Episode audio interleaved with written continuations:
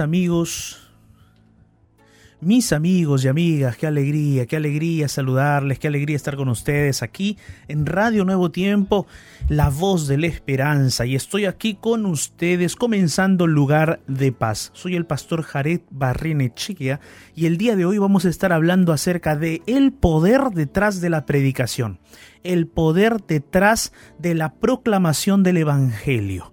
Tú dirás, pero pastor, ¿qué tiene que ver esto con eh, el perfil del programa Lugar de Paz. ¿Qué tiene que ver esto con mi paz, con mi vida, con mi familia, con mi hogar, con las áreas de mi vida? ¿Qué tiene que ver? Tiene mucho que ver, mi querido amigo, amiga, tiene mucho que ver. Porque si en este momento yo estoy hablando para personas que se dicen ser cristianos o cristianas y no están compartiendo de Jesús, entonces, querido amigo, amiga, con todas las letras y con el debido respeto que tú te mereces, no eres un cristiano. Y tú dirás, pastor, está siendo muy duro, está siendo muy fuerte con sus palabras. Bueno, pues, mira, justamente la definición de ser cristiano es aquella persona que comparte y habla de Cristo que viven su vida el Evangelio de Cristo. Y entonces es por eso que esa persona es denominada cristiano o cristiana. Tú dirás, pero pastor, ¿quién se cree usted para poder traer una definición o una denominación de una palabra? Querido, querida, yo no soy el diccionario de la Real Academia de la Lengua Española, ni tampoco aquella persona que tiene la potestad para definir los términos o traer una definición de una palabra para alguien. No, es la Biblia la que trae esa definición tan clara de lo que es ser un seguidor de Cristo, de, de, lo que es llevar en ti, en tu corazón y en tu mente, un nombre, el nombre de Cristo. Y es por eso que el día de hoy vamos a hablar acerca del poder detrás de la predicación, del poder detrás de la proclamación del Evangelio.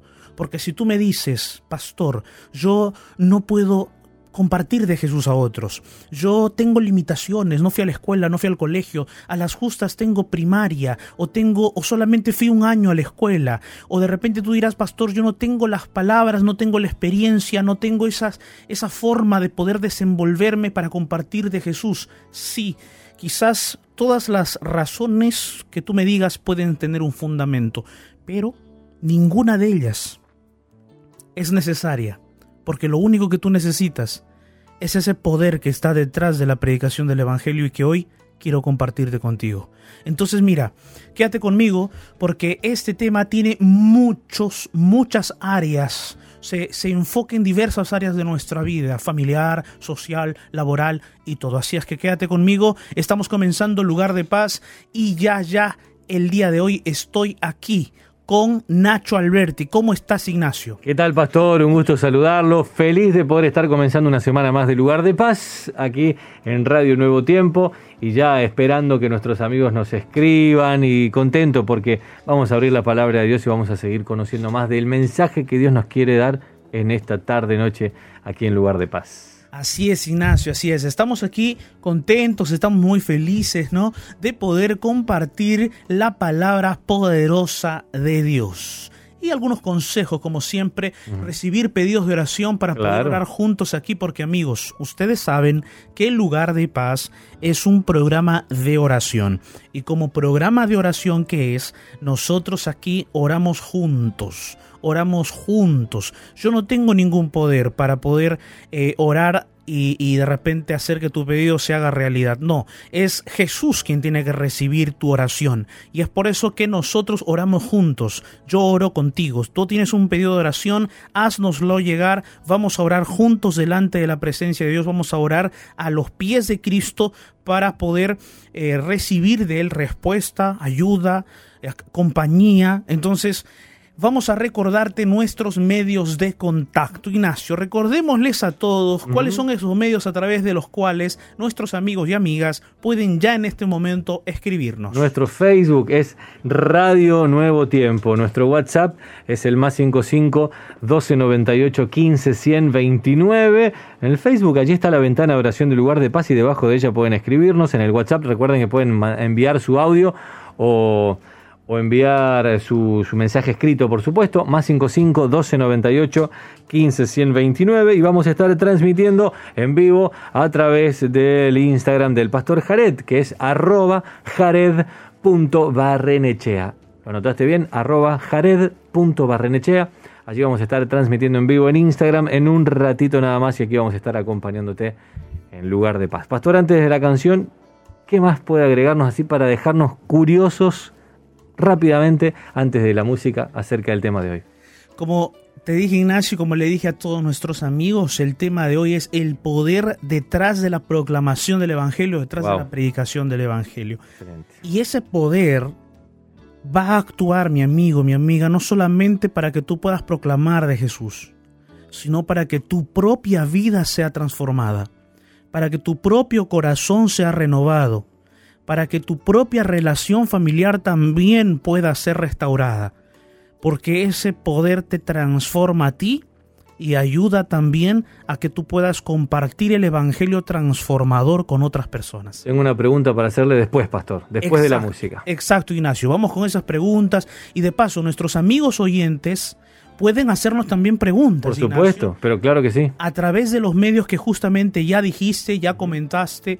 Así es que mis amigos, estamos aquí en vivo en Lugar de Paz, en Radio Nuevo Tiempo, y ya saben en la temática, acompáñennos, vamos a estar también transmitiendo por Instagram, así es que quédate conmigo, quédate con nosotros. Vamos a escuchar esta hermosa canción titulada Suelo Seguro.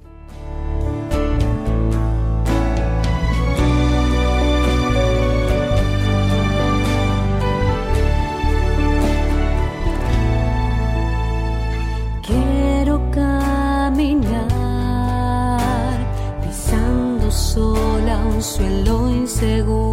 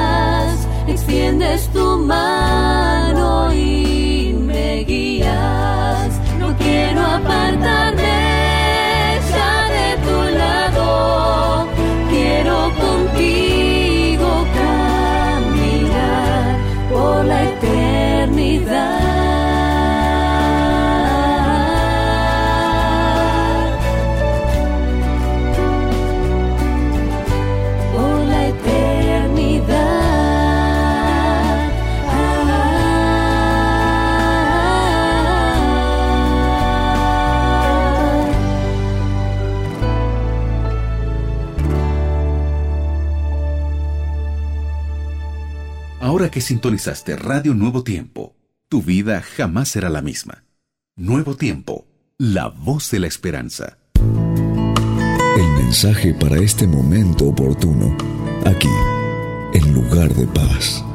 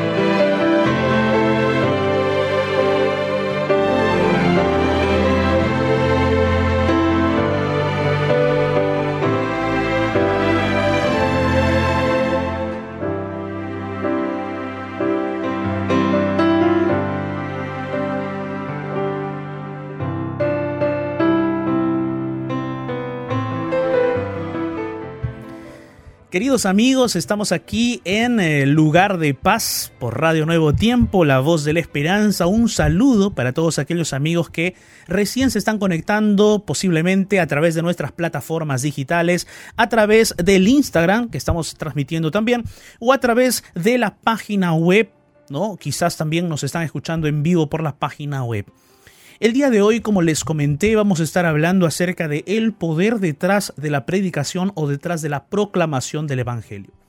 Te preguntarás tú, pastor, ¿qué tiene que ver este, este título o este tema con eh, quizás la óptica o el perfil del programa de lugar de paz? ¿Qué tiene que ver esto con la familia, con la paz familiar, con la paz laboral, con la paz en el desarrollo de nuestra vida, de nuestras relaciones interpersonales, y posiblemente tendrás esas preguntas. Yo te quiero decir una cosa. Es que este poder que está por detrás de la predicación y de la proclamación del Evangelio es un poder transformador. Es un poder que va a transformarte en primer lugar a ti, va a transformar tu mente, va a transformar tu corazón, va a transformar tu vida y después también te va a ayudar a compartir ese evangelio transformador, ese mensaje transformador que transforma vidas, que cambia corazones, que cambia gustos, que cambia intenciones, que cambia eh, eh, formas de ver la vida, que cambia propósitos de vida. Es impresionante ese poder que está por detrás de la proclamación del Evangelio, por detrás de la predicación. Pero antes yo quiero comenzar con una pregunta para Ignacio. Yo sé que él también tiene una pregunta para mí. Yo quiero preguntarle a Ignacio que está aquí conmigo en el sede de la radio, decirle, Ignacio, ¿alguna vez tú te sentiste impotente, incapaz, no preparado para predicar de Jesús, para compartir de Jesús? ¿Te sentiste así alguna vez? Uf, pastor, qué buena pregunta. Muchas veces, muchas veces me, he sentido de esa manera, incapaz, impotente de poder eh, hablar de Dios, predicar, ¿no? Porque es una responsabilidad grande. Me ha tocado en varias oportunidades, bueno, aquí lo, hacemos de alguna manera, pero es un poco más conversado, más charlado desde la radio, compartiendo la experiencia que cada uno tiene.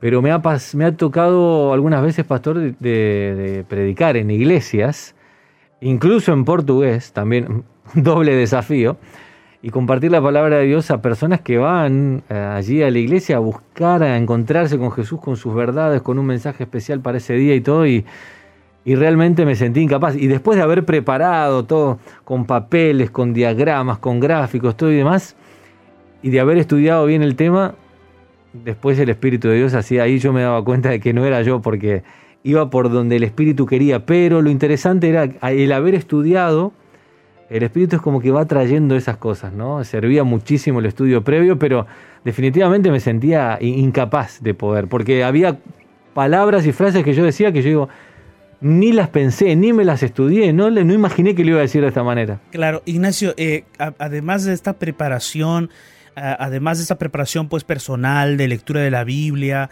eh, de repente no solamente lectura de la Biblia, sino lectura de otros, de otros libros que puedan ayudarnos en la interpretación del texto bíblico, pero yo creo que también la disposición de poder, eh, de parte tuya, atreverte, entregarte. Mira, quizás no lo haga, no, la haga, no lo haga tan bien, tan perfecto, quizás no lo haga como algún pastor, otro predicador, pero me atrevo.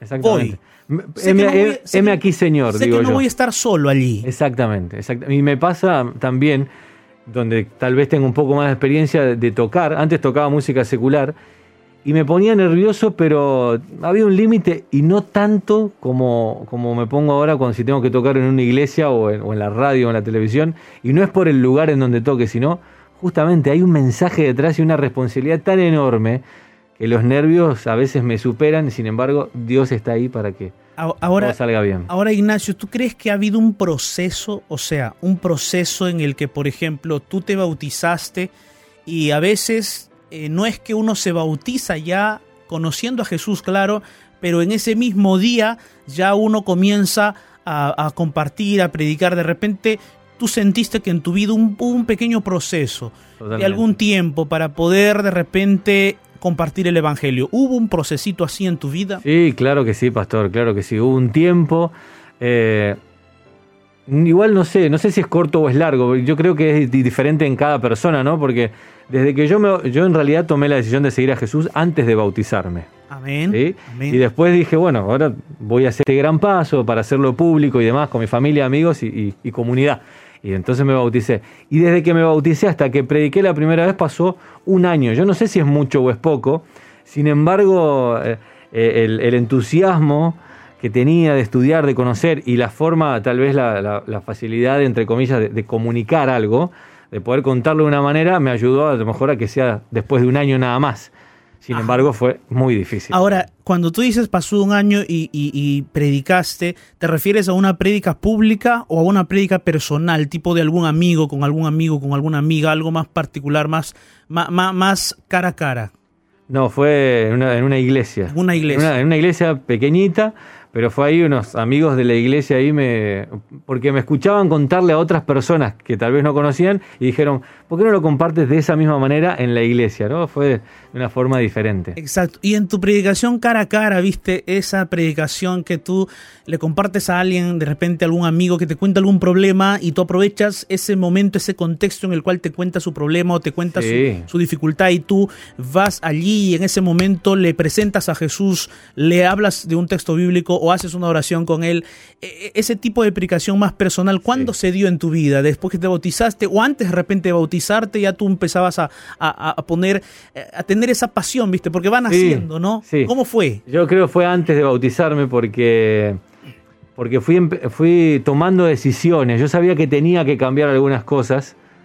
Eh, no porque sea un requisito para bautizarme, pero también de alguna manera lo era. Pero no porque me lo dijo el pastor y demás, sino porque nadie, yo... Te dijo, nadie te dijo, Nacho, tienes que predicar ahora, no. No, no, no. Nació. Y, nadie me dijo, Nacho, tienes que cambiar esto para bautizarte. Tampoco, o sea, el Espíritu de Dios te va llevando a, determinado entendimiento y uno va cambiando cosas y va tomando decisiones.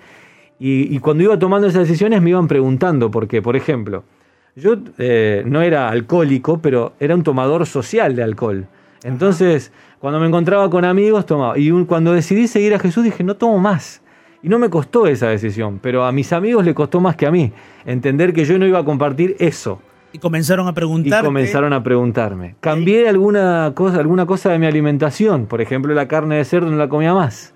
Y también les llamó la atención. Ajá. Entonces, así hubo muchos Y cambios. quizás esos cambios te llevaron como que a contextos en los cuales tú podrías compartir un poquito de tu fe. Exactamente, exactamente. Entonces ahí llegaban las preguntas porque el- un cambio de actitud y de actos míos, digamos, de, de lo que hacía o, o de lo que pensaba o de lo que decía, ellos ya me- les llamaba la atención y enseguida me preguntaban y ahí me daba, como usted decía, la oportunidad de poder contarles eso que estaban haciendo en mi corazón, ¿no? Ese, eso nuevo.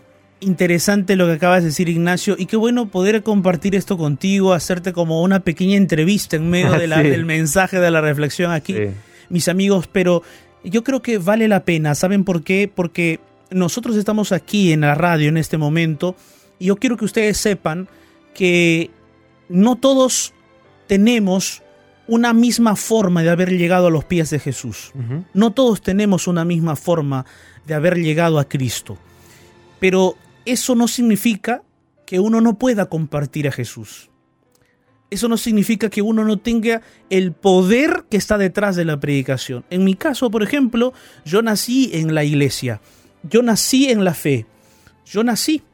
Solo que yo tuve que encontrarme por mí mismo con Jesús. Claro. Porque de un modo u otro también uno necesita un encuentro con Jesús si yo no me hubiese encontrado con Jesús, pues quizás no habría decidido ser pastor, no habría decidido quizás eh, eh, hablar de Cristo, porque también uno necesita personalmente haberse encontrado con Jesús. También pasé una vida de, de dificultades, de errores, de fracasos espirituales, eh, pero decidí entregarme a Jesús no porque mis padres eran adventistas, no porque mis abuelos lo eran, sino porque yo comprendí quién era Jesús, me encontré con él. Y antes de bautizarme también comenzaba ya a compartir de Jesús. Ya algún momento les contaré todos los detalles detrás. Pero es interesante, Ignacio, cómo cuando uno va conociendo a Jesús, ya uno va sorprendiéndose de ese Jesús. Y uno ya no puede quedarse callado porque aquellos cambios que uno va tomando, esas decisiones que uno va haciendo, ya va impactando en nuestras Claro. relaciones sociales. Y esas relaciones sociales que tenemos, esas personas ya nos van preguntando, ¿y qué pasó? ¿Por qué ahora ya no vas a estas fiestas? ¿Por qué ahora ya no tomas? ¿Por qué ahora ya no comes esto? Porque ahora ya no fumas. Porque ahora era ya era un fumas. fumador social también. No fumaba mucho, pero cuando había algún encuentro así también. Y después cuando no quería más, mis amigos, pero ¿qué pasa? O sea, ¿Qué, qué te sucede? ¿qué cambió? Eso. Y, y eso y esa oportunidad es y eso es lo que le quería preguntar, pastor, porque Dale, esa, esa es la dale, oportunidad. Dale, la pregunta. esa es la oportunidad para, para, para contar lo que uno va viviendo y todo, como usted decía. Pero yo le quería preguntar si a medida que uno va caminando con Jesús y va aprendiendo cosas y estudiando la Biblia y viviendo cosas, vamos siendo transformados, ¿no? Porque eh, yo, yo sé que cuento hoy mi testimonio distinto a, lo, a como lo contaba hace 10 años atrás, digamos, ¿no? Porque tengo otro conocimiento y demás. Pero eso no es solamente por el conocimiento, sino por la vivencia. Y a eso voy. ¿Será que es así, pastor, que somos transformados a medida que vamos viviendo con Jesús, con nuestras caídas, con nuestros tropezones, idas y vueltas, pero vamos siendo transformados? Eso es un, un regalo del cielo. Totalmente, totalmente, Ignacio. Nosotros vamos siendo transformados en la medida en que nos vamos relacionando con Jesús, por supuesto. Porque uno va conociendo a alguien poco a poco, uno no lo conoce de la noche a la mañana y de la, misma, de la misma manera en el conocimiento con Jesús. Uno no, no va a conocer a Jesús con una sola lectura de la Biblia. Ah, leí con el pastor el texto de esta noche y ya conocí a Jesús, ya quedé transformado para siempre. No, ese, esa transformación es un proceso. Quizás hoy tú vas a cambiar algunas cosas en tu corazón, en tu vida, pero después, de aquí a un mes, cambiarás otras más, al año cambiarás otras más, y uno va así siendo transformado de gloria en gloria hasta llegar a la estatura de Cristo y hasta encontrarnos con Jesús cuando venga en las nubes de los cielos. Amén. Y en todo ese proceso de cambio, de transformación, hay un poder transformador. Y ese poder transformador es el que yo quiero presentarte el día de hoy, porque ese poder no solamente va a transformar otras vidas, sino que va a transformar tu propia vida también. Yo quiero leer contigo el libro de Hechos. Hechos, el capítulo 4, el versículo 23 y el versículo 31 al 31. El texto dice así: Y puestos en libertad, los discípulos vinieron a los suyos y contaron todo lo que los principales sacerdotes y los ancianos les habían dicho. Y ellos, habiéndolo oído, alzaron unánimes la voz a Dios y dijeron, Soberano Señor, tú eres el Dios que hiciste el cielo y la tierra, el mar y todo lo que en ellos hay, que por boca de David tu siervo dijiste, ¿por qué se amotinan las gentes y los pueblos piensan esas cosas vanas? Se reunieron los reyes de la tierra y los príncipes se juntaron a uno contra el Señor y contra su Cristo.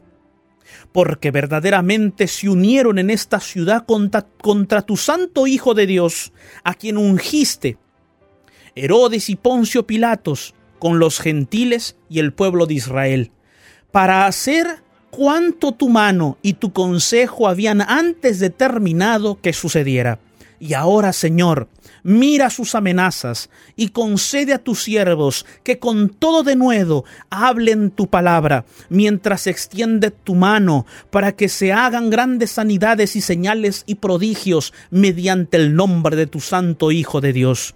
Cuando hubieron orado, el lugar en que ellos estaban congregados tembló, y todos fueron llenos del Espíritu Santo y hablaban con denuedo la palabra de Dios. Mira, querido amigo, querida amiga, en esta porción de la palabra nosotros encontramos aquí, encontramos aquí justamente ese poder que está detrás de la predicación y la proclamación del Evangelio. Es el poder del Espíritu Santo. Ese poder del Espíritu Santo, ese poder transformador, es el único poder que te da capacidad para proclamar el Evangelio de Dios. Es posible que tú en este momento digas, pastor, yo nunca pisé la escuela, nunca pisé el colegio, nunca hice la facultad de teología, no estudié, no soy un especialista de la Biblia. Quizás, pastor, yo tengo, tengo estudios, estudié, soy un, estudié, me gradué de la universidad, soy un magíster, hice un doctorado, pero no me siento con la capacidad de predicar la palabra de Dios. Es posible que tú en este momento digas eso en tu interior. Sin embargo, mi amigo, mi amiga, la palabra de Dios fue revelada por Él para toda mente, para todo ser humano, porque no es tu capacidad humana la que te da el poder para predicar este Evangelio vivo. No, es el poder del Espíritu Santo que te capacita, que te instruye, que te dirige para la proclamación del Evangelio de Dios. Yo conozco muchas personas que quizás no hablaban bien español, hablaban más bien su idioma eh, autóctono, quizás quechua, aymara, quizás mapuche, quizás otros idiomas, otros eh, idiomas, eh, lenguajes autóctonos de su tierra y hablaban español un poco. Pero aún así ellos proclamaban y predicaban el Evangelio en español y también en su propio idioma natural. Mi abuelita era una de esas personas. Ella nunca pisó la escuela, ella nunca pisó el colegio, pero ella tenía una capacidad para compartir la palabra de Dios de forma personal que llegó a tener más de 60 personas estudiando la Biblia con ella simultáneamente en sus casas. Entonces yo me preguntaba, ¿cómo hace ella? ¿Qué poder está detrás? Y ese poder justamente es el Espíritu Santo. Ahora, mi amigo, este poder del Espíritu Santo puede transformar no solamente a las personas a quienes tú compartes el Evangelio. Antes de que tú compartas ese Evangelio transformador, ese Evangelio por el poder de su el Espíritu Santo va a transformarte a ti. Entonces, cuando tú leas la Biblia y pidas la dirección del Espíritu Santo, ese Espíritu poderoso de Dios va a transformar tu mente, tu corazón, tu vida, tus relaciones interpersonales, sociales, en tu casa, en tu familia, con la esposa, con los hijos, en el trabajo, en el empleo, con, los, con las amistades que tienes. Y esos cambios que tú decidiste tomar por amor a Cristo, esos cambios van a traer, por supuesto, preguntas de aquellas personas que de repente con las cuales antes tú compartías muchas de las actividades cotidianas o sociales. Y ellos van a preguntarte, y es en ese contexto en el, en el cual tú humildemente y contacto, con mucho respeto, guiado por el Espíritu Santo, vas a poder compartir la verdad, el Evangelio transformador de Dios. Y con tu vida y con tu familia como ejemplo, tú vas a compartir ese mensaje de la palabra de Dios.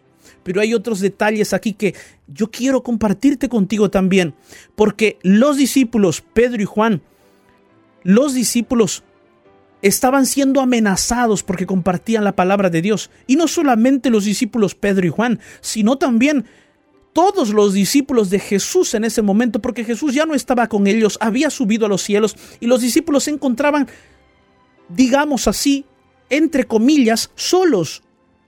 Ellos sabían que Jesús los acompañaba por el Espíritu Santo y estaban proclamando el Evangelio en una ciudad o en un país donde eran amenazados de muerte por predicar la palabra de Dios. Y entonces Pedro, Pedro y Juan eh, fueron liberados de, de esa prisión en ese momento y entonces ellos llegaron con los otros discípulos y mira allí lo que sucede, mira allí lo que pasa, mi querido amigo, porque mira, el Espíritu Santo, ese poder transformador, ese poder que está detrás de la predicación y la proclamación, para que actúe en tu vida hay algunas condiciones. Y mira, cuando nosotros vemos el texto que acabamos de leer, de Hechos capítulo 4, 23 al 31, una de las primeras cosas que este grupo de discípulos hace es orar. Pedro y Juan salen, se encuentran con los discípulos, con los otros discípulos y comienzan a orar. Y cuando ellos comienzan a orar no hacen una oración cualquiera.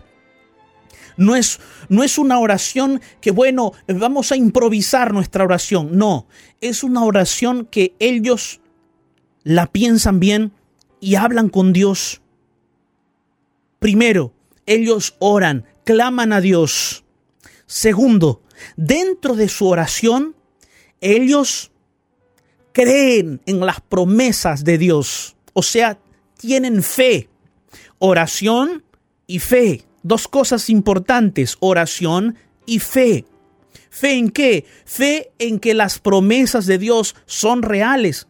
Y mira, ellos comienzan a orar y en medio de su oración repiten una promesa de Dios.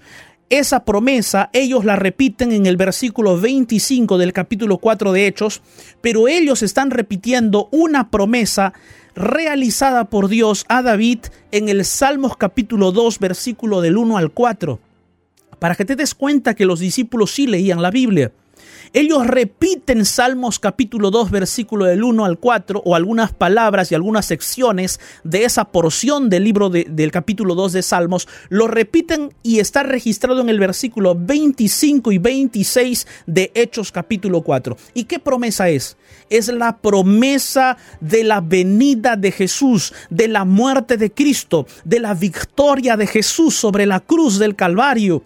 Ellos repiten esa promesa. Ellos creen o creían en esa promesa. Ellos tienen fe en la promesa de Jesús. Ellos tienen fe en el sacrificio de Cristo. Ellos expresan fe en esa entrega de Jesús, en la salvación otorgada por Jesús para ellos. Ellos están orando y en medio de su oración repiten esa promesa porque tienen fe en esa promesa, porque creen que ellos están predicando un evangelio vivo, que están compartiendo un evangelio vivo que es Cristo. Ellos tienen fe en que ese evangelio es vivo y es transformador y no les importa las amenazas, no les importa las circunstancias sociales que están viviendo. Ellos se aferran de la promesa de Jesús por la fe y oran basándose en esa promesa. Fíjate, no es una oración cualquiera. Ellos están orando y están ejerciendo fe en las promesas de Jesús. Segundo, tercero, perdón, ellos creen, ellos creen que Dios es el autor de su salvación en Jesucristo. Por eso en su oración dicen, tu mano y tu consejo había determinado esto desde antes que suceda porque ellos creen que Dios es el autor de su salvación, no otro. Fíjate, es fe también. Están creyendo en la salvación de Dios. Ahora, en su oración, cuatro, ellos también se fortalecen y afirman en el nombre de Dios que no tienen temor a ninguna amenaza, a ninguna circunstancia que les esté pasando de forma negativa. Y cuando ellos hacen todo esto, mira, oran, tienen fe en el sacrificio de Jesús, tienen fe en que Dios está actuando de forma poderosa para salvarlos. Tienen fe en que Dios los va a cuidar en medio de las amenazas y problemas. Y ellos están juntos en oración recordando todo eso. ¿Qué sucede? El versículo 31. Que cuando ellos hubieron orado, el lugar en que estaban congregados tembló y todos fueron llenos del Espíritu Santo y hablaban con denuedo qué palabra, la palabra de Dios. Querido amigo, amiga, si de repente tú en este momento dices, Pastor, yo no estoy experimentando el poder transformador de Dios en mi vida. Entonces, querido, querida, pon en práctica lo que hemos leído en esta porción de la Biblia. La oración y la fe. Fe en las promesas, fe en el autor de la salvación, fe en medio de las amenazas y los conflictos sociales, y el Espíritu Santo vendrá por ti. Si de repente tú dices, pastor, yo ya me he bautizado hace tiempo y no puedo compartir la palabra de Dios, entonces pon en práctica lo que los discípulos aquí nos enseñan, porque el Espíritu Santo de Dios que actuó en ellos es el mismo Espíritu el tiempo, en el día de hoy, Él puede actuar en tu corazón, en tu vida, en tu matrimonio, en tu familia, en tus contextos sociales, sea laborales, sea de estudios, sea lo que fuere. Nunca estarás solo y siempre tendrás el poder del Espíritu Santo para poder compartir de Jesús con autoridad, con honestidad y con verdad. Entonces, querido, querida, yo quiero invitarte el día de hoy para orar, para orar, para que el mismo poder del Espíritu Santo también actúe en nuestra vida. Allí donde estás, cierra tus ojos, ora conmigo. En medio del naufragio de este mundo, déjate rescatar por la oración y llegarás a un lugar de paz. Llegó nuestro momento de oración. Padre eterno Dios Todopoderoso, gracias por tu palabra. Tu palabra nos muestra el camino, el sendero. Señor, nosotros no queremos ser cristianos solo de nombre, solo de la boca para afuera. Cristianos solo cuando nos conviene. Cristianos solamente cuando de repente alguien nos pregunta si creemos o no creemos en Dios. Cristianos volátiles o superfluos. No, no queremos ser así. Queremos ser cristianos, pero que lleven con honor el nombre de Cristo en su vida, en su mente y en su corazón. Cristianos que, así como los discípulos que acabamos de leer, puedan tener fe, fe en tus promesas, fe en Jesucristo como Salvador, fe en Dios como autor de la salvación, fe en que tú vas a ayudarnos en medio de las dificultades y orar basándonos en tus promesas eternas. Orar basándonos y creyendo en que tú cumples tus promesas. Señor, suplicamos el poder de tu Espíritu Santo en nuestra vida. Primero para transformar nuestra propia vida y después para compartir ese Evangelio transformador. Padre, gracias por tu palabra. Ayúdanos, Señor, porque nosotros queremos compartir de ti, hablar de ti a nuestros amigos, parientes, vecinos, vecinas. Ayúdanos a compartir ese Evangelio tan maravilloso que tanta bendición nos ha traído a la vida. Gracias, Padre, en el nombre de Jesús. Amén.